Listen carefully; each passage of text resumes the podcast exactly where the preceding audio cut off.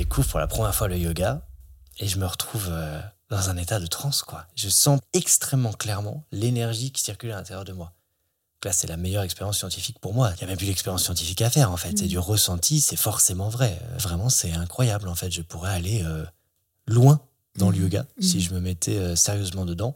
Je pourrais commencer à avoir beaucoup plus de pouvoir. Les capacités paranormales, surnaturelles des yogis, qui euh, s'atteindraient en faisant euh, intensément euh, 10, 20, 30 années de pratique. Donc la lévitation, La traverser les lévitation, murs. traverser les murs, devenir invisible, lire dans la tête des gens, se dédoubler. euh, donc vraiment efficace pour aider l'humanité en gros, et aider la planète. Et là, le coup près tombe. Je me dis, bon, bah, c'est encore des gens qui veulent faire du mal à l'école parce qu'ils comprennent pas le côté beau et sain du tantra. Bah si. En fait, c'est juste la continuité de plein de petites alarmes rouges que tu avais en arrière-plan depuis des années. Mais euh, j'étais loin d'imaginer ça quand même.